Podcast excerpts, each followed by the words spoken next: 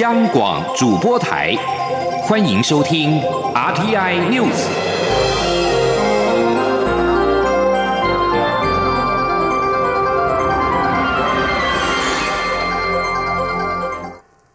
各位好，我是主播王玉伟，欢迎收听这节央广主播台提供给您的 RTI News。今天是二零二一年三月二十九号，新闻首先带您关注国际疫情。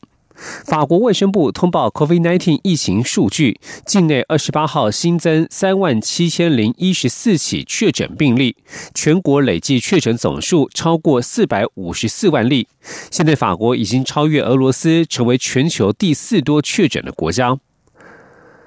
美国约翰霍普金斯大学的疫情数据显示，目前法国的确诊总数在世界各国排名第四多，仅次于美国、巴西和印度。意大利当局今天则是通报新增一万九千六百一十一起确诊病例，两百九十七人染疫病故。另外，疫苗接种率名列前茅的英国官方数据数据显示，境内二十八号通报的新增确诊数为三千八百六十二例，而且只有新增十九人染疫死亡。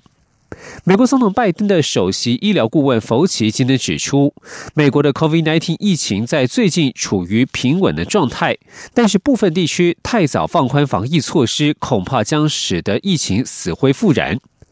美国马里兰州、康乃狄克州、德州和密西西比州在内的美国各州都已经放宽防疫限制，例如取消强制戴口罩的措施，或是允许餐厅、零售店和其他商家以更宽松，甚至是以没有限制的方式重新开业。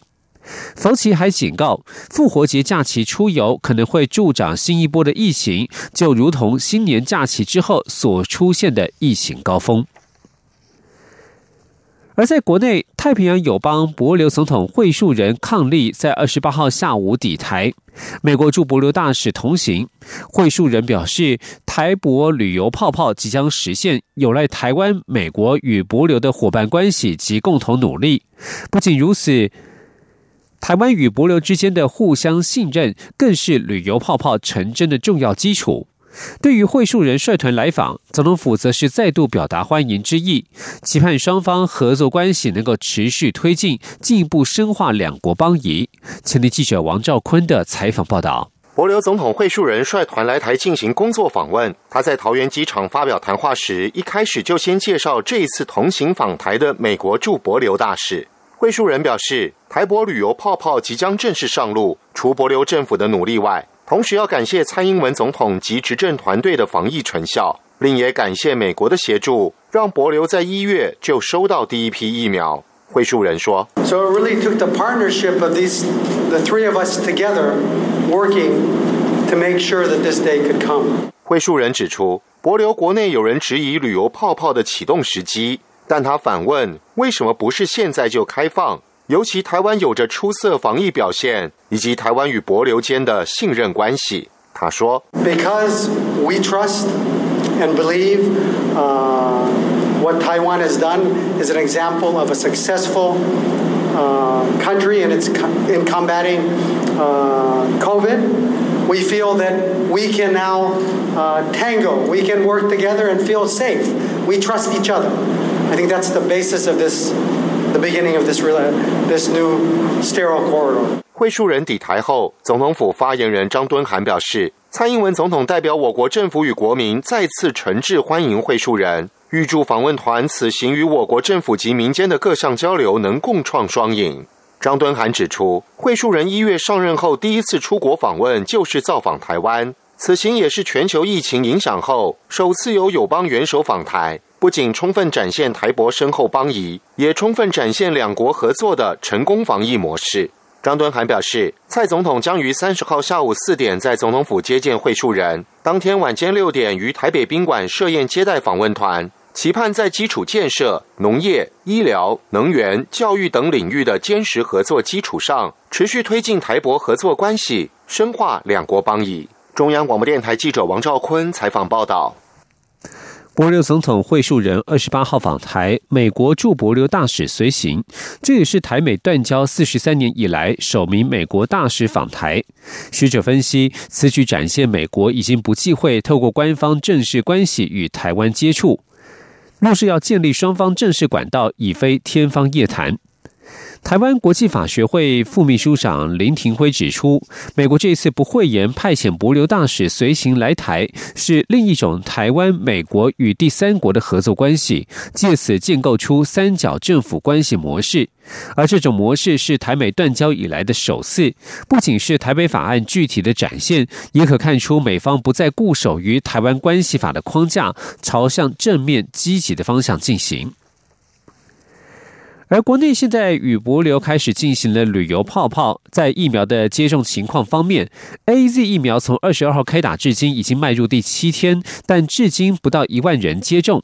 中央流行疫情指挥中心发言人庄仁祥在二十八号强调，这是新的疫苗，加上医护人员必须分批接种，当然会比较慢。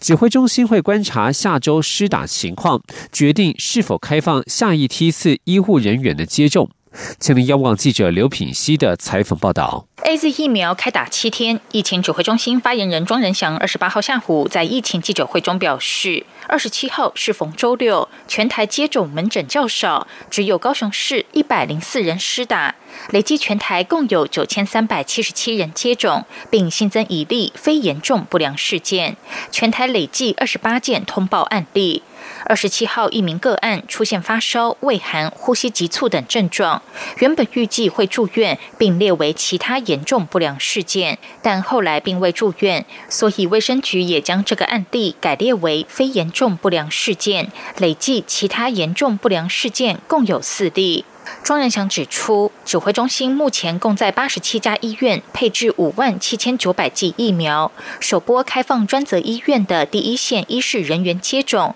共约二十万人左右。如果再纳入专责医院非第一线医事人员、非专责医院的医护人员，还有诊所、药师等，共有四十五点五万人。指挥中心会观察下周的施打情况，决定是否开放第二顺位医事人员施打。那还有第一周，事实上我们的这个开放的接种的医院啊，也从原来的五十七家，那慢慢的扩增了两次啊，现在变成到八十七家啊。那这都是会会慢慢的会增加我们施打的一个一个呃效率了啊。那当然就是我们会在观察下礼拜施打的这个状况啊。那呃在评估是否要开放下一个阶段的一个呃医师人员。对于有医师认为开打首周不到一万人施打速度太慢，恐怕很难在疫苗三个月的效期内打完。庄仁祥说：“因为这是新的疫苗，各医院也都是采取试营运的方式，加上医护人员必须分批接种，所以目前当然会比较慢。”央广记者刘聘熙在台北的采访报道。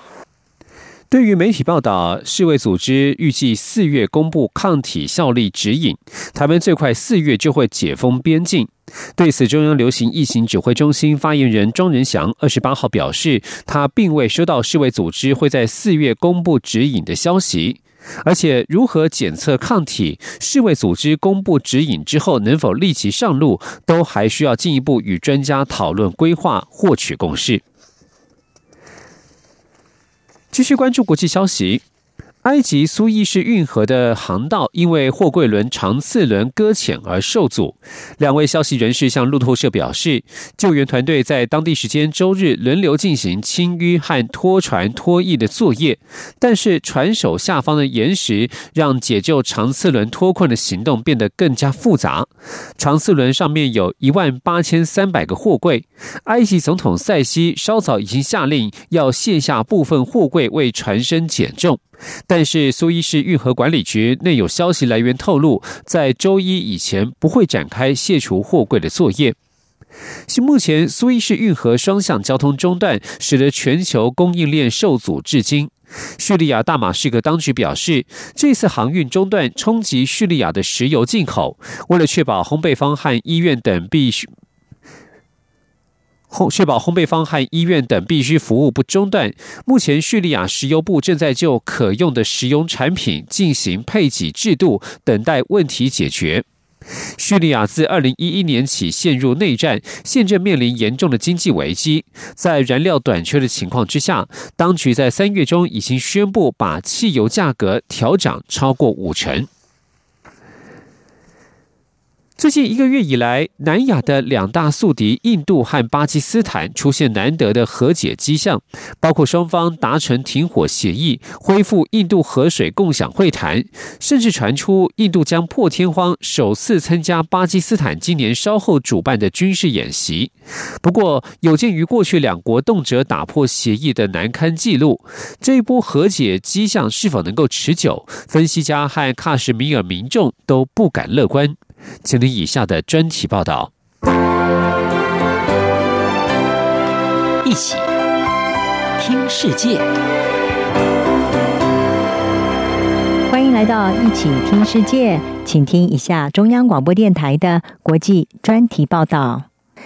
今天的国际专题要为您报道的是，南亚两大宿敌印度和巴基斯坦出现和解迹象，但是能否持久尚难乐观。印度和巴基斯坦是南亚两个拥有核子武器的国家，也是历史上的宿敌。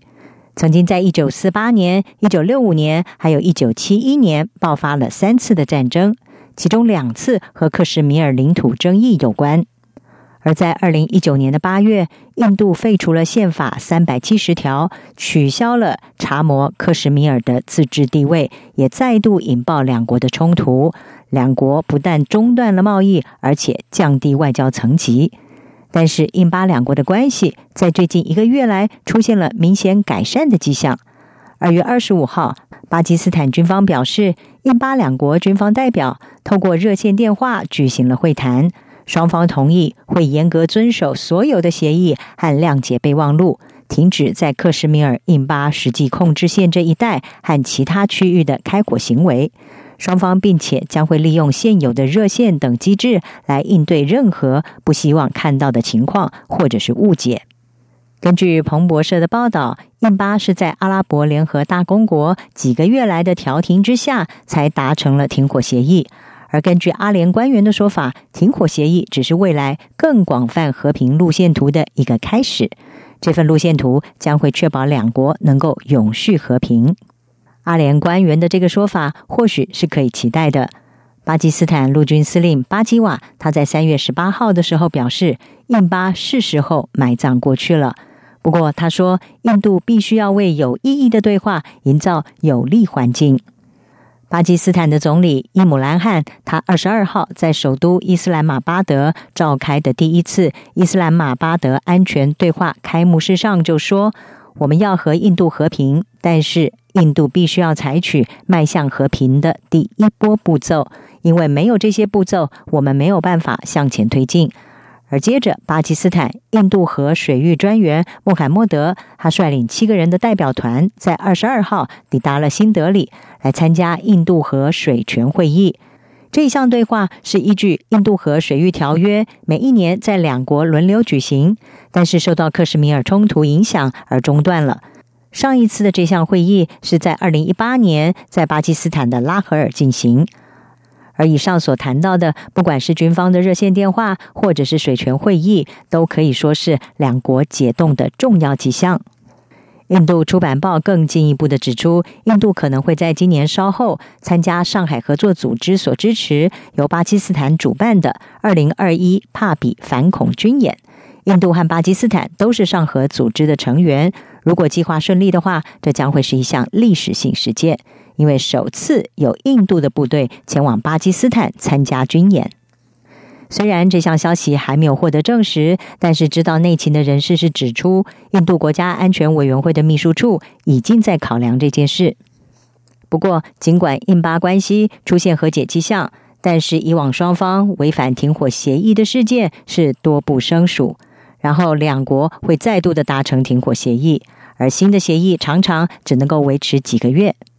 印度的内政部政务次长瑞迪，他在最近指出，过去三年来，在印度和巴基斯坦边界沿线，总共发生过一万零七百五十二次违反停火协议的事件，造成了七十二名安全人员以及七十名的平民遇害。而光是在二零二零年，就发生了超过五千次的违反停火协议事件。巴基斯坦的外交部则是指出。去年总共有三千零九十七次违反协议事件，造成平民有二十八人死亡，两百五十七人受伤。印度的反恐专家新德里冲突管理研究所的所长萨尼，他向日经亚洲就表示，这是极端不确定的情况。目前正在发生的是，两国军事行动总指挥同意再度的遵守二零零三年的停火协议。而现在依然要看协议是不是能够获得遵守。而事实上，印巴和平要持续互派大使以及恢复贸易才是观察重点。新德里的安全专家少尼他就认为，印巴两国的停火协议是非常正向、非常好的发展，因为两国首先必须要在谈判桌前坐下来。不过，他也同样的质疑，要说接下来会如何，现在可能还为时尚早。至于对克什米尔的居民来说，根据日经亚洲进行的采访是指出，这些居民还是非常的担心可能会发生什么事。巴基斯坦一直要求印度要率先的采取步骤，创造和平条件，而这也将是日后观察印巴关系的重点。初步将会包括印巴两国是不是重新的任命驻两国首都大使，而两国是不是会恢复贸易。再来，则是克什米尔的和平是不是能够维持？至于军演，那将是今年稍后的另外一项观察重点。以上专题由央广编译，黄启林撰稿，海青青播报。谢谢您的收听。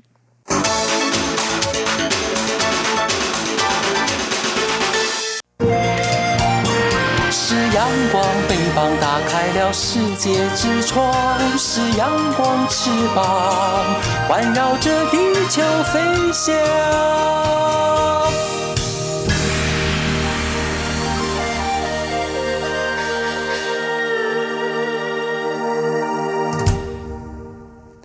各位好，我是主播王玉伟，欢迎继续收听新闻。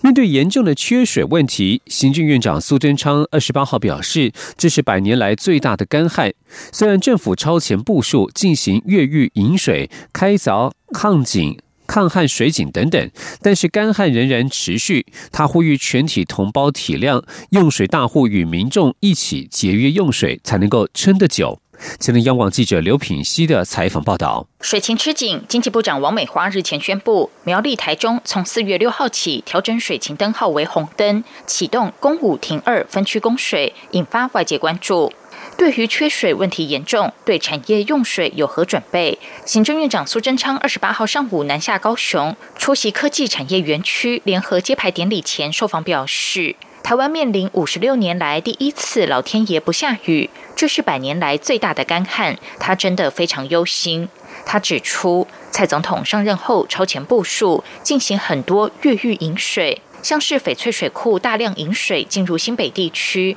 使得原本供新北地区的石门水库用水，能够每天提供二十万吨到新竹。石门水库桃园到新竹的水管，也在经济部长王美花的督促下提早完工。苏贞昌呼吁用水大户节制用水，民众也要节约用水。而我们各地的抗旱水井都有优先开凿，各地海水淡化以及污水再生循环使用等也都有优先超前部署，否则早已经限水了。但现在因为干旱持续，我们非常忧心。除了呼吁我们大用水户一定要尽量节制用水外，我们还请全国同胞共同体谅，大家一起节约用水，我们才能撑得久。王美花日前表示，分区供水预计可以节省百分之十五，至于实施到何时，就要看老天赏不赏脸。经济部预估，台中苗栗在五月底前，如果能够再累积降雨三百毫米，才有机会解除供水红灯。央广记者刘品熙的采访报道。行政院长苏贞昌二十八号到屏东恒春农会视察洋葱产业结构以及冷链仓储。他表示，行政院已经核定新台币八十四亿元做全台湾农渔畜牧产品的冷链系统，提升台湾产品的国际竞争力。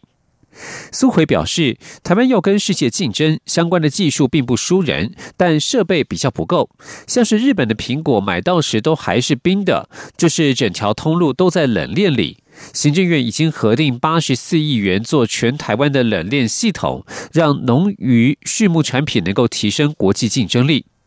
苏奎表示，希望这笔经费也能够协助。恒春农会等地方的冷链设备加速进行，也希望农委会能够增添地方机械设备，洋葱采收期不要再操阿兵哥了。屏东县长潘孟安向苏奎提到，恒春半岛的洋葱产业因为人口老化、产地缩减等原因，导致结构调整。过去六年以来，恒村洋葱的种植面积从六百公顷缩减至四百一十六公顷，加上今年发生炭疽病，产量会逐年减少。潘孟安建议能够强化机械代工以及冷链系统，来提升恒春半岛洋葱的竞争力。继续关注的是人权议题。蔡英文总统在二十八号出席台湾妇女团体全国联合会二十周年感恩参会。总统表示，追求性别平等是一条长远的道路，至今仍有许多要努力的工作。因此，政府会持续推动政策，从结构面减轻女性照顾家庭的负担。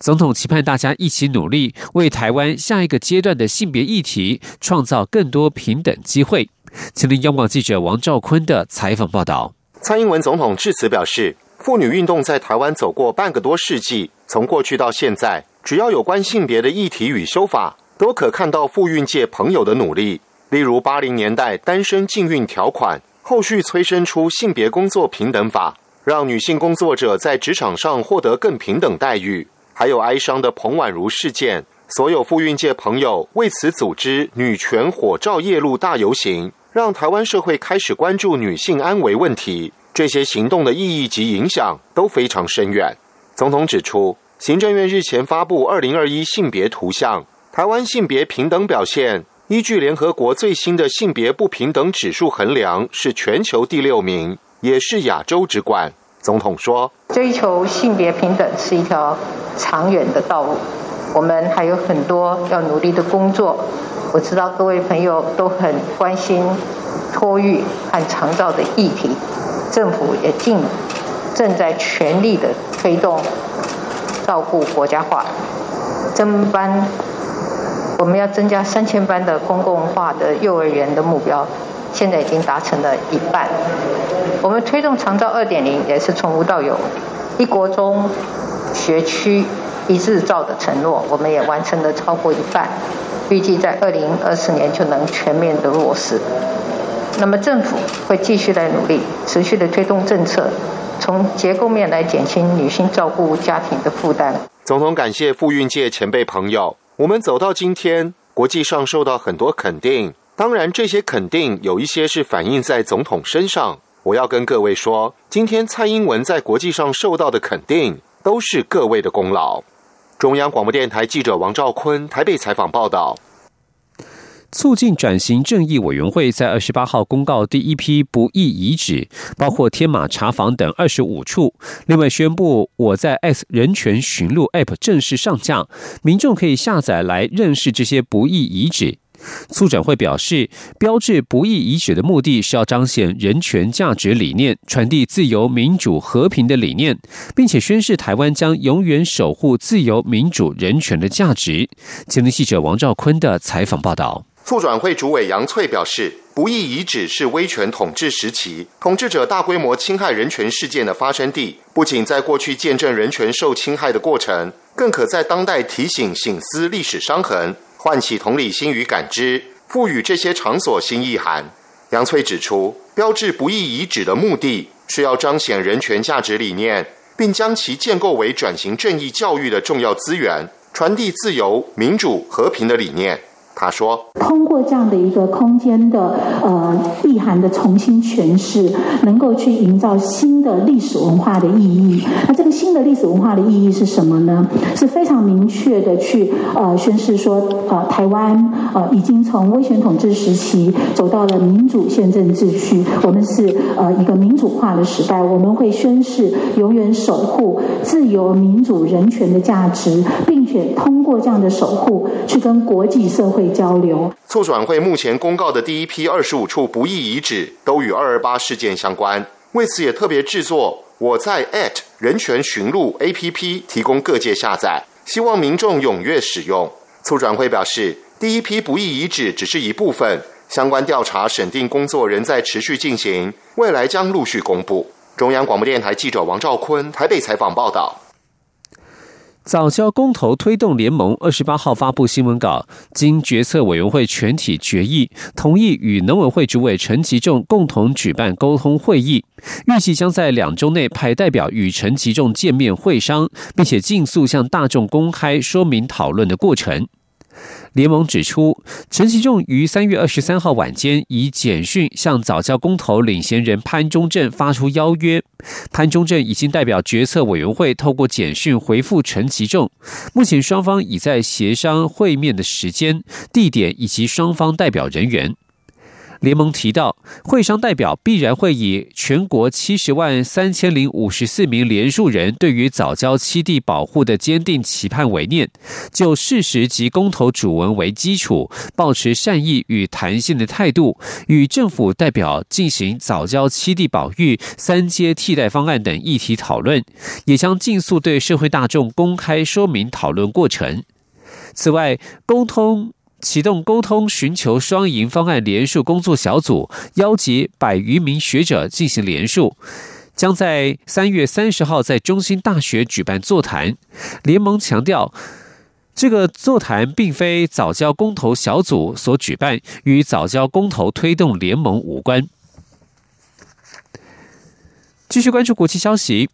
加拿大媒体在二十八号播出联合国秘书长古特瑞斯的专访。他表示，联合国正在与中国进行磋商，希望能够允许联合国人员不受限制的造访新疆地区，以了解当地维吾尔族人的困境。而根据美国和澳洲人权团体的说法，至少有一百万名维吾尔人和其他主要是穆斯林的少数民族被关押在新疆地区的再教育营。中国当局不仅强迫当地民众劳动，还强强制妇女绝育。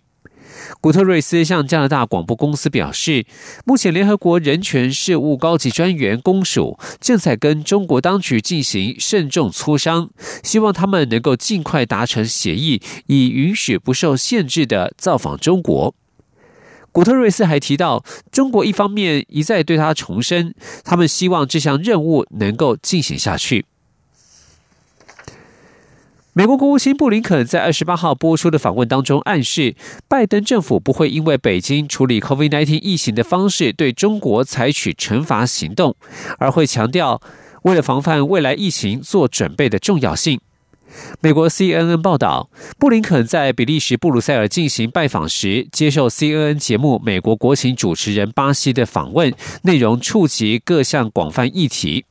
报道指出，布林肯这番说法与美国前任国务卿蓬佩奥和前总统川普政府针对相关议题采取的强硬措施大不同。蓬佩奥和一些川川普政府官员称，COVID-19 是武汉病毒，并要求惩罚中国。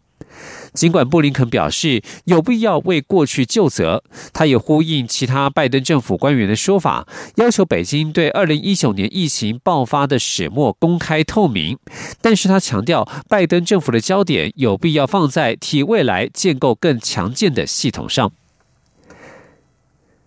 控制缅甸东南部的武装少数民族克伦族民族联盟表示，所属部队在二十八号攻击缅甸军事基地之后，军方在晚间空袭靠近泰国边界由联盟控制的村庄。军方在上个月发动政变之后，发生内战的忧虑加剧。而缅甸部队在二十八号对手无寸铁的平民使用致命武力，是酿成一百一十四人死亡的惨剧。包括美国、英国、日本、韩国在内等十多个国家的国防部长在二十八号同声谴责此事。